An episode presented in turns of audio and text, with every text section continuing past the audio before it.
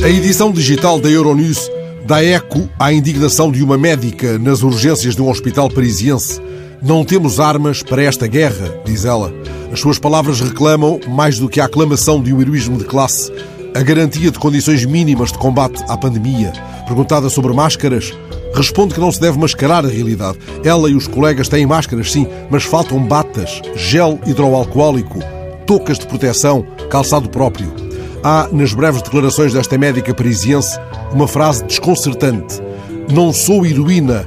Tomei há pouco um ansiolítico para trabalhar. Tenho medo, como os outros.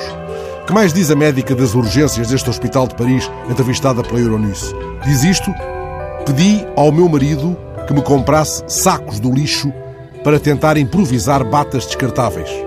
E a médica desabafa: Vivemos no sétimo país mais rico do mundo e chegamos a este ponto.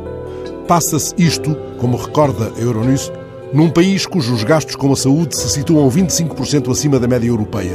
Os dados oficiais referentes ao ano passado confirmam que a França investe 11% do PIB no setor da saúde.